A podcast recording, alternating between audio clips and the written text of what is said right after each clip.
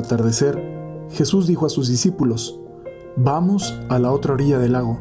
Entonces los discípulos despidieron a la gente y condujeron a Jesús en la misma barca en la que estaba. Iban además otras barcas. De pronto se desató un fuerte viento y las olas se estrellaban contra la barca y la iban llenando de agua. Jesús dormía en la popa, reclinado sobre un cojín. Lo despertaron y le dijeron, Maestro, ¿no te importa que nos hundamos? Él se despertó, reprendió al viento y dijo al mar, Cállate, enmudece. Entonces el viento cesó y sobrevino una gran calma. Jesús les dijo, ¿por qué tenían tanto miedo? ¿Aún no tienen fe? Todos se quedaron espantados y se decían unos a otros, ¿quién es este? A quien hasta el viento y el mar obedecen.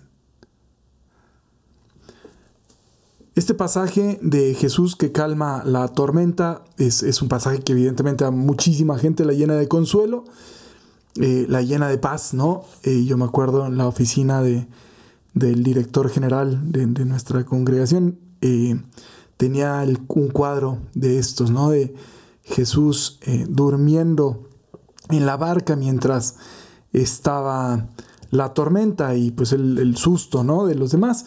Y creo que esta experiencia, pues evidentemente la hemos tenido un poco todos, ¿no? Eh, no sé si la experiencia de la tormenta, pero sí la experiencia del sentir, oye Jesús, ¿cómo duermes? O sea, ¿cómo duermes en este momento? Estamos en un conflicto, ¿por qué no hablas? Hay muchas ocasiones en las que de verdad nos desconcierta y nos desconsuela el sentir que, que Dios no está actuando en una realidad. Yo quisiera poner la atención ahora en, un detalle que me llamó la atención. Y atención, atención, cuando repite. Pero bueno, el, detalle que me llama, que, que, me hace fijarme es el de Jesús va en una barca, ¿ok? Pero dice que muchas otras barcas iban detrás. Y el reclamo, cuando viene la tormenta, yo siempre pensé que era de los que iban en esa barca. O sea, evidentemente no es como, oye, no te importa que nosotros perezcamos. Pero ¿qué tal si el reclamo era un poco también pensando en las otras barcas? Es decir, hay barcas que vienen detrás. No te importa que ellos perezcan también. O sea, nosotros todos los que vamos atrás de ti.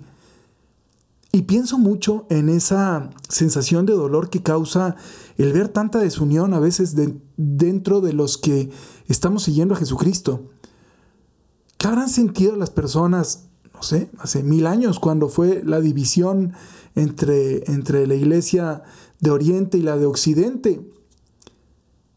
¿Qué habrán sentido las iglesias locales cuando iban viendo que empezaban a no estar de acuerdo unos obispos con otros?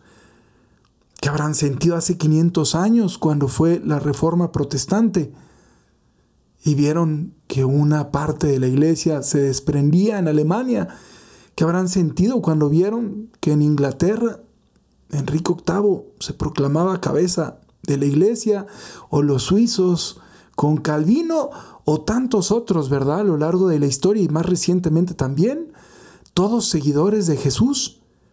Todos ahí vamos en la barca detrás de Cristo, con Cristo. Viene la tormenta y darían ganas de preguntarle, Señor, ¿no te preocupa? ¿No te preocupa que perezcamos? ¿No te preocupa que perezcamos y que no nos logremos poner de acuerdo entre la forma de celebrar un rito, entre la manera de organizarnos, en las respuestas pastorales que hay que dar a las distintas realidades que se van presentando. Unos piensan que es de una forma, otros piensan que es de otra. ¿No te importa que perezcamos? ¿No, no, te llama la atención ver estas olas tan grandes y este viento tan duro que azota la barca y que nos hace sentir inseguros, intranquilos, sin una respuesta clara, sin saber cómo salir al encuentro de nuestros hermanos, buenos hermanos que están buscando también el bien, que están buscando ayudar a los otros? No te preocupa, Señor. Y quizá ahí el Señor que parece que duerme, que duerme de hecho. Se despierta, calla y enmudece la tormenta y llena de admiración a todos. Aquí creo que hay varias invitaciones. Primero la invitación a volver a poner la mirada en Cristo. El criterio es Cristo, el criterio es Cristo. Y tu experiencia personal con Cristo. Si tú eres de esos que dicen, no, es que yo antes iba a la iglesia, pero ya me alejé porque no sé qué, porque el mal testimonio, porque no sé cuánto, estás viendo las olas, compadre, no estás viendo a Cristo. O comadre, ¿verdad? No estás viendo a Cristo. La relación con Cristo es siempre una relación personal, que se vive en iglesia, se vive en comunidad, pero es una relación, una respuesta personal. Tú sígueme. Y tú, y tú, y tú, y tú, y los reunió para que estuvieran con él. Pero eres tú el que tienes que seguir a Cristo.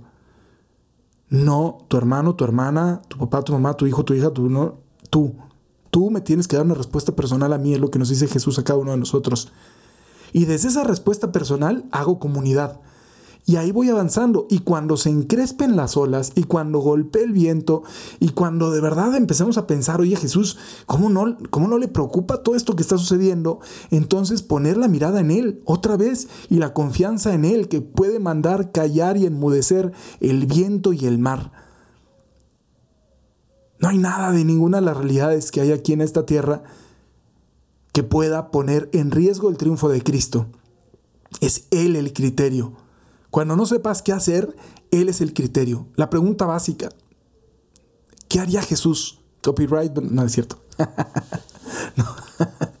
no. ¿qué haría Jesús? Preguntárselo de verdad. O sea, que mi corazón se parezca cada vez más al corazón de Jesús.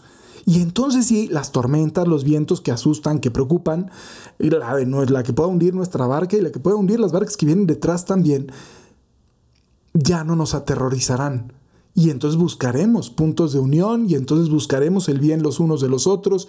Si todos los que seguimos a Jesús pusiéramos la mirada en Él. Hay muchas cosas que quizá no logremos unificar aquí. Hay sensibilidades, hay intereses, hay preocupaciones que responden a distintas condiciones y realidades.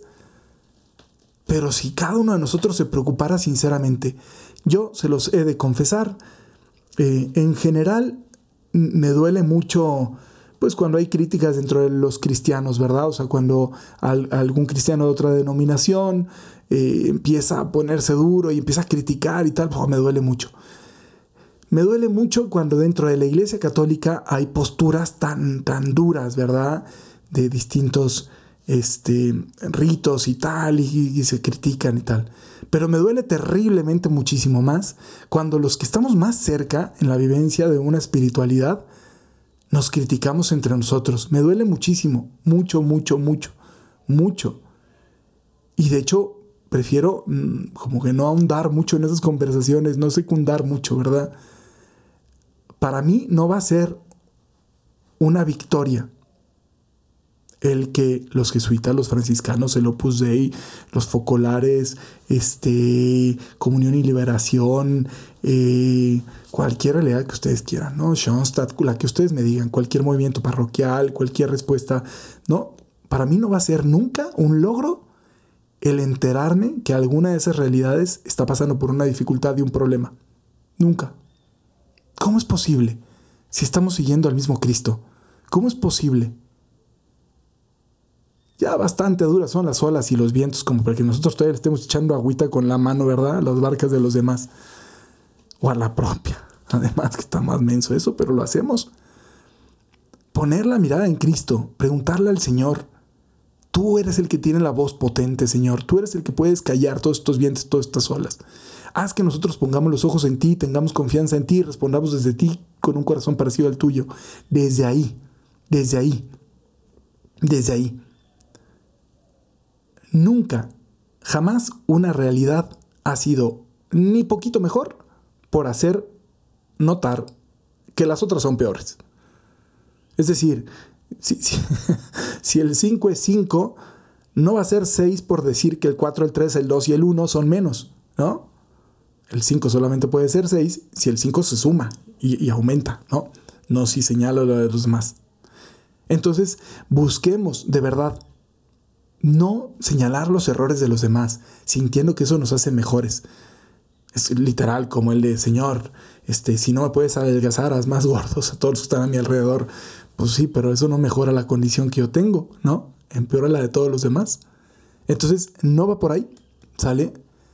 Buscar esa unidad dentro de todos los que seguimos a Jesús y tener calma y buscar la mirada de Cristo y clamar por la voz de Cristo, por el poder de Cristo, para que Él calme las tempestades, las olas y a nosotros nos permita seguir avanzando, que es la invitación de Jesús. Si Jesús no lo hubieran despertado, los, a pesar de las olas y el viento y lo que sea, los apóstoles podrían haber seguido remando hasta la otra orilla.